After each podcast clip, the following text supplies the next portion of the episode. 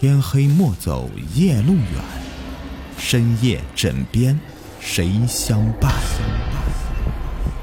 欢迎收听《灵异鬼事》，本节目由喜马拉雅独家播出。Hello，大家好，我是你们的雨田，今天为各位讲的故事的名字叫做《双魂杀》。夜晚的风有些凉，拢了拢衣衫，方言继续在废品堆里翻找着之前的东西，四周散发着恶臭，即使戴着好几层口罩，还是让人感到很窒息。但是方言却像是闻不到一样。不经意的，他发现一截手指头，顿时他有些病态的咧开嘴笑起来。在这里找到什么都不奇怪，那些被丢弃的尸块在这里腐烂的很快，用不了多久就会像变质的猪肉一样烂成一团肉泥，长满肉蛆。不过谁会去报警呢？至少方言不会。活着的人尚且无人问津，死了又怎会有人去管呢？更何况……方言把捡到的手指头放进不远处放着的一个盒子里，盒子里竟然装满了福尔马林。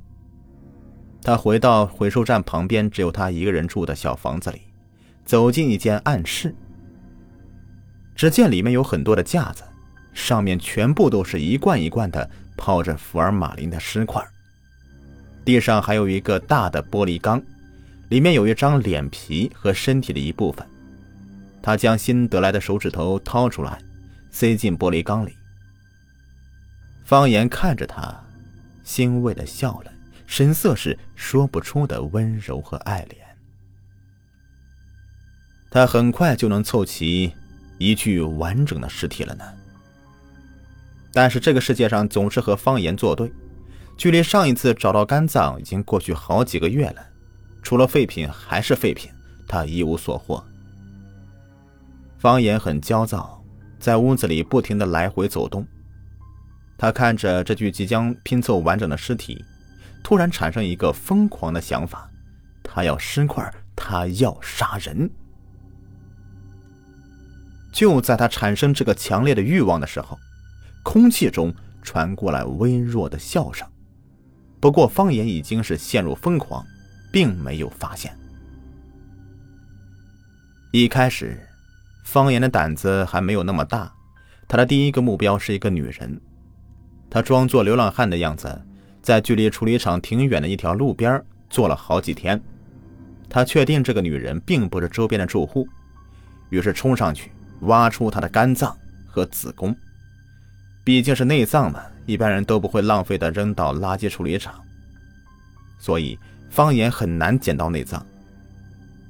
看到那个女人到死也不明白的神情和恐惧的脸，方言心里是说不出的感觉。至于尸体，方言扔在原地并没有管，只是处理一下痕迹。果然这件事啊，被当成了偷内脏换钱的案子。那条路附近的居民都不怎么有钱。方言定下心神，杀人的时候心里凭着一股冲动。下刀干净利落，但之后却莫名很奇妙，很难受，所以他愈发的阴沉，几乎要把尸体当做神一样的膜拜，告诉自己这是在为神做事，这样才能够安慰自己。出于快刀斩乱麻的心理，方言很快的进行第二次行动，这次他决定把剩下部分要一次都拿到，同样。他非常小心的找到一个地方寻找猎物。这一次的目标是一个个子高的男人，很瘦，最突出的特点是他非常白，白的让人有些不舒服。男人走过来，扔了一些零钱在方言面前，眼睛直直的看着他。方言和他对视的时候，心抖了一下，但还是亮出尖刀。在他弯腰的一刹那，捅向他。男子倒下了。事情的进展很顺利，但方言却觉得不应该这么顺利。难道不应该顺利吗？这一次，方言并没有在作案现场分尸，而是回到了垃圾堆里。这个地方对他有着不一样的意义。费了很大的劲儿，才把头颅和皮肤弄下来。他喘着粗气，不知道出于什么原因，他把眼睛挖出来扔掉了。没有眼睛的头颅，只剩下了带血的两个黑洞。回到暗室，方言将桌上的东西一扫到地上，然后把泡在福尔马林里的碎尸拿出来，虔诚的用针线缝合，眼珠子也用之前捡到的补上了。缝合好之后，方言将收集好的血液喂到了尸体的嘴里，等待着。这是他在创造的人呐。尽管方言的手法十分粗糙，但尸体还是有了反应。他坐起来，身上的伤口迅速复原，一点痕迹也看不出来。方言震惊地看着这一切，随后便是骄傲和得意：“我是你的主人，知道吗？你得听我的话。以后，你就叫方军。”方军只是笑着。或者根本不能称之为笑，但方言已经很满意了。接下来几天里，方言依旧是在垃圾堆镇区里工作。方军就在一旁陪着。方言因为没有怎么和人说过话，他甚至不跟自己聊天，所以他不怎么跟方军说话。尽管他是被方言创造的。说什么都不会反驳，总是安静的听着。他温柔的笑着，擦了擦他脸上的油脂，仔细的帮他整理一下衣服和伞的位置，让他安全的待在阴影里，然后又继续工作。突然，方言看到一对眼珠子很完好，一点都没有腐烂，但这个却让方言惊出一身冷汗。这也是之前他杀那个男人之后扔掉的。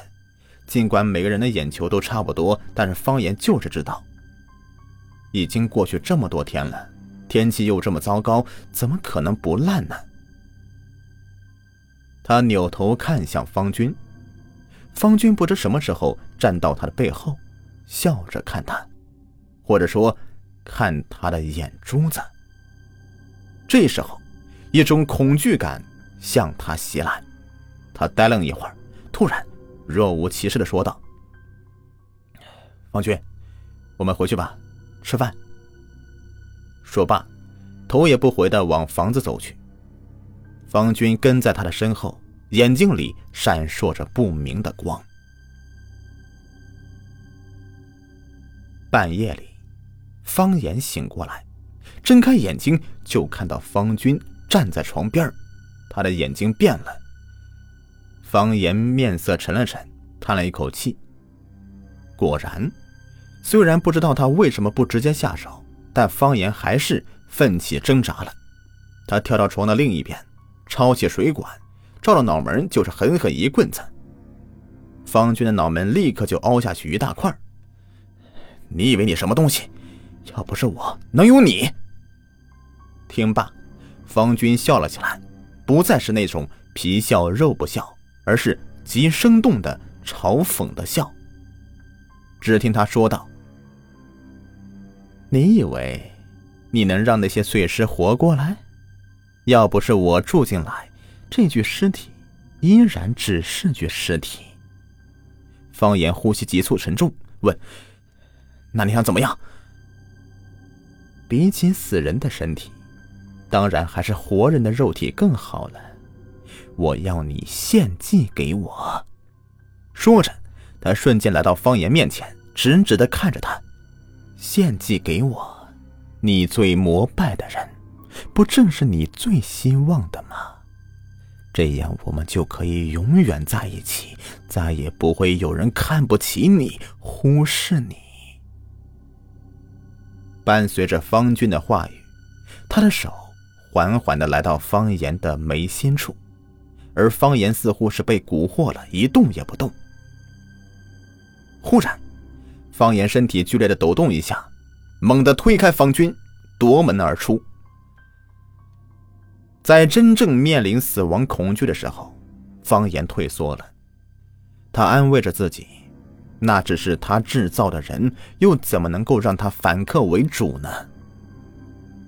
不知道是不是天要亡他，他慌不择路，竟然跑进一片墓地里去了。方军在后面放肆的狂笑着。砰的一声，方言不知撞到什么东西，摔到地上，凝神一看。竟然是一个男人！不，方言快速后退。这个地方，这个时间点遇到的不可能是人。方言坐到地上，就看到那个男人站起来，拿出一张纸，在空中晃几下，那张纸就飞向了方军的面门，方军便被锁定在了那里。合体师？那男人疑惑的说道。他看向还瘫坐在地上的方军，说道：“我是厨师人，你知道这具尸体是从哪儿来的吗？”方言低着头，不说话。他不知道该不该承认。他追我，我就跑，然后就遇到你了。男人定睛看着方言，他已经猜到方言就是这具合体尸的制造者了，因为这具尸体看上去与寻常女人无异。一般来说，不了解的人见到他并不会被吓跑。这种合体尸必须找到本体做法消灭才可以，不然就不会死，力量还会日益增大。话没说完，他看到方言一直盯着一动不动的方军，男人接着说道：“我这符咒顶不了多久的，到时候我可以脱身，但是你是制造者，你不能。”方言看向男人。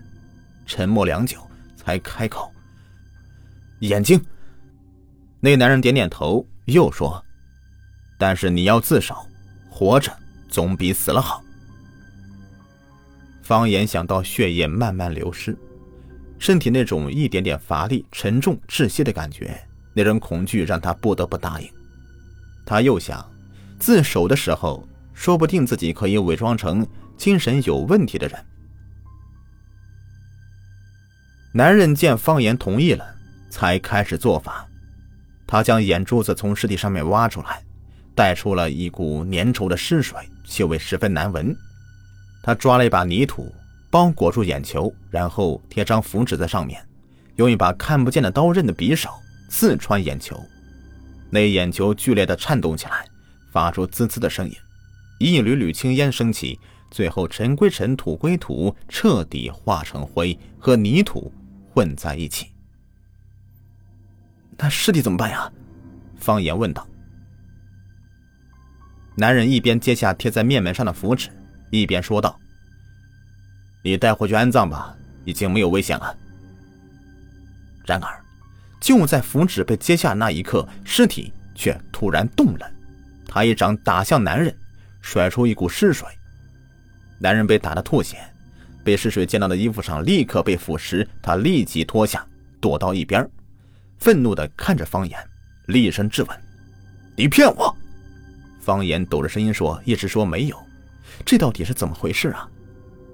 明明就是眼睛不一样了。”突然，他意识到了什么。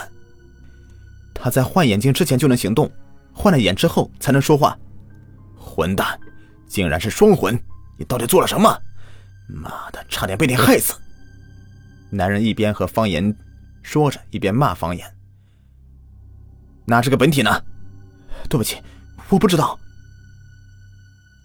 这一次因为有了防备，所以男人很难再给尸体贴上符咒了，所以还不知道本体在哪里。不过好在他没有眼珠子，看不见东西，只能靠呼吸感应。没办法了，只能全部消灭了。男人屏住呼吸，那尸体果然失去方向，更加的暴躁的四处攻击。